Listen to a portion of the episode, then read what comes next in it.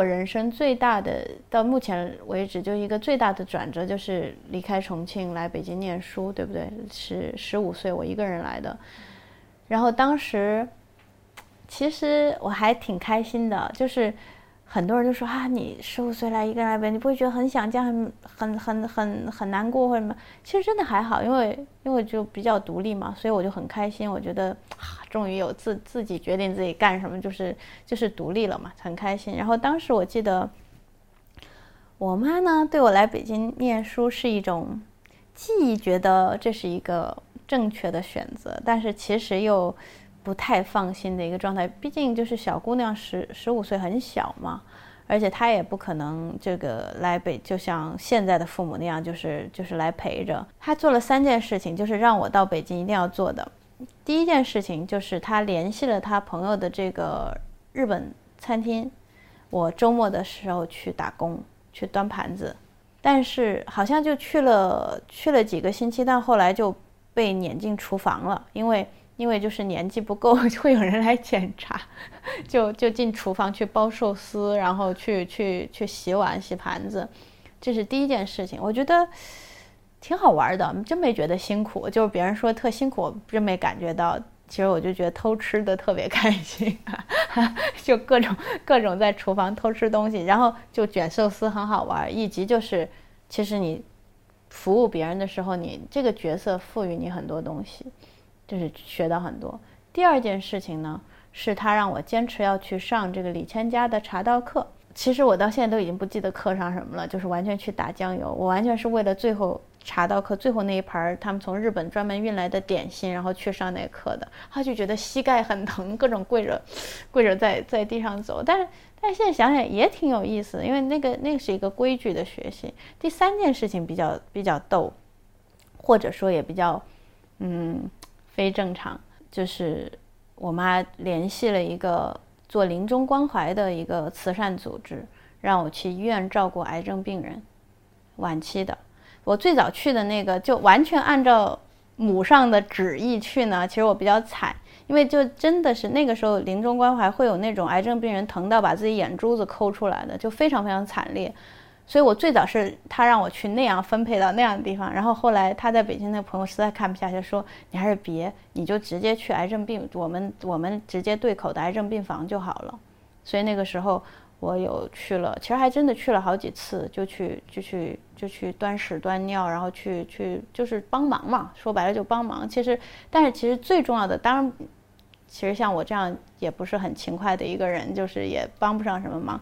但是你看到的东西对你人生影响非常大。其实那些所有想不清楚事儿的人，或者觉得现在当下很很纠结的人，去一下那些重症病房，其实你马上就什么都想清楚了。嗯，所以我我就那天临时聊天聊起这件事情，其实我都快忘了，突然想起来，觉得嗯。我妈的这几项安排 还是挺特别的，而且对我觉得对我的成长很有用。很多人都以为我我小时候我妈是每天陪着我的，因为看我这样就是你你小时候出国去办画展什么，就看上去很像一个那种妈妈陪大的小孩。但是不是这样，我小时候我妈很忙，她有自己的公司，然后然后做很多事情，所以基本上靠自觉。我记得每天他会给你一些，比如说放假的时候，他会给你一些功课，比如每天抄一篇《道德经》，或者抄一篇《庄子》，呃，来篇《菜根谭》，然后画一张临临临一张素描，或者画一张素描，写几篇大字。反正每天这一沓东西，就他交给你的功课，我就会扔他的这个写字台上，然后我就可以去玩我自己的了。就就是我跟我妈的。交互就是这样，他告诉你你你去做什么，然后我就做完了给他扔桌上，然后我就去玩我的。所以我觉得家家庭可能还是有些影响。我妈妈那时候每个月都会去成都，去这个当时的四川佛学院，有一个很有名的学者叫叫唐仲荣先生，他一直在那儿学这个佛教的唯识学，就有点像佛教的逻辑和心理学这样。有一本书是姜卫农先生的这个《金刚经讲义》，很厚很厚。这么这么大一本，这么厚。然后他当时在看那本书，我记得那是我的小学一年级。我今印象中还有一张照片，是是我我抱着那本书。然后我问他，我说你在看什么呀？我说你天天看着，然后还写密密麻麻的笔记。我说这有意思吗？他说很有意思啊。我说那我能看一下吗？他说啊，我没事儿的时候你拿去看吧。我觉得我就抱那本书去，很多字不认识，然后都而且还是繁体字，我就各种查字典。但我觉得听我好像能明白一些，能看懂一些，觉得很有意思。所以我觉得就讲到源头，其实差别可能就是因为我母亲她相信这个，她持有的教育观点，她认为在小孩这儿其实没有难跟容易这件事情，只有多跟少。所以你最早给他什么样的东西，他就接受什么样的东西。所以他大概没有给我讲过什么童话。唯一讲过童话就是《海的女儿》，但《海的女儿》其实我现在看就是一个最不像童话的童话，你知道吗？就什么东西值得一个一个拥有永恒的灵魂的生命放弃永恒的灵魂来追求这个短暂一生的人生体验吗？对不对？这这多么伟大的命题，多么不不童话的一个命题。呃，但是除了这个之外，我觉得他都他看什么书，他就给我扔给我看什么样的书。我觉得这个可能很有帮助。所以包括学画画也是这样。我其实没有太经历过那个所谓的儿童画的阶段。我最开始学习画就开始临临摹张大千、临摹齐白石，然后然后画的一直都是一个比较比较成人的画面。就是上小学开始我。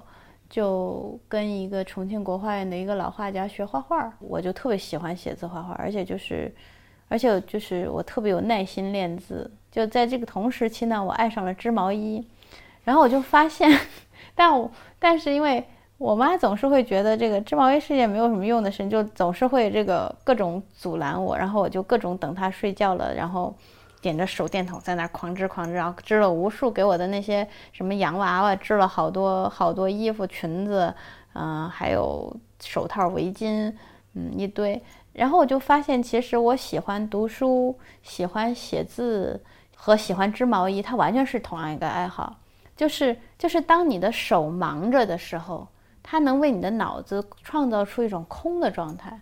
写毛笔字也是这样，你非常专注。然后你真的你专注的时候，你脑子里面容不下别的东西的时候，它是一种一种放，而且就是一种很放空的感觉，就很很轻松。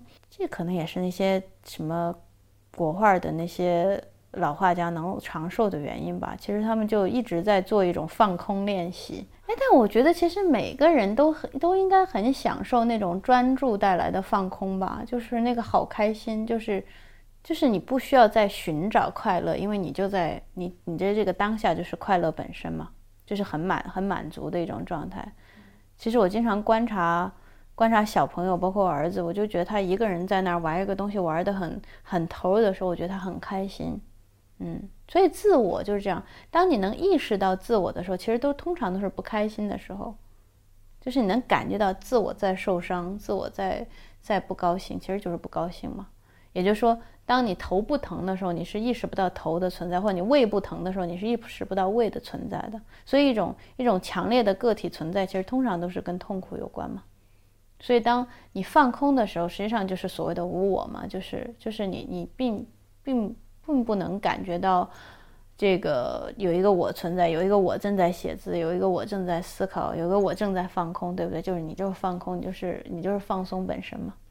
所以，我我觉得我从小就非常，呃，能够享受这样的快乐。我们常常说性格决定命运。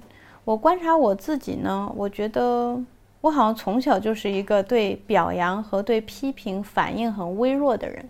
这真的，就是我记得我小时候第一天要要决定要学古琴的时候，呃，当时我母亲跟专业学院的民乐系的主任认识，李珍贵老师。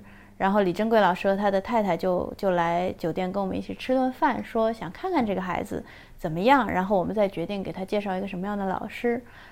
然后我记得吃完一顿饭，你知道，就是我就他问我什么我就答什么。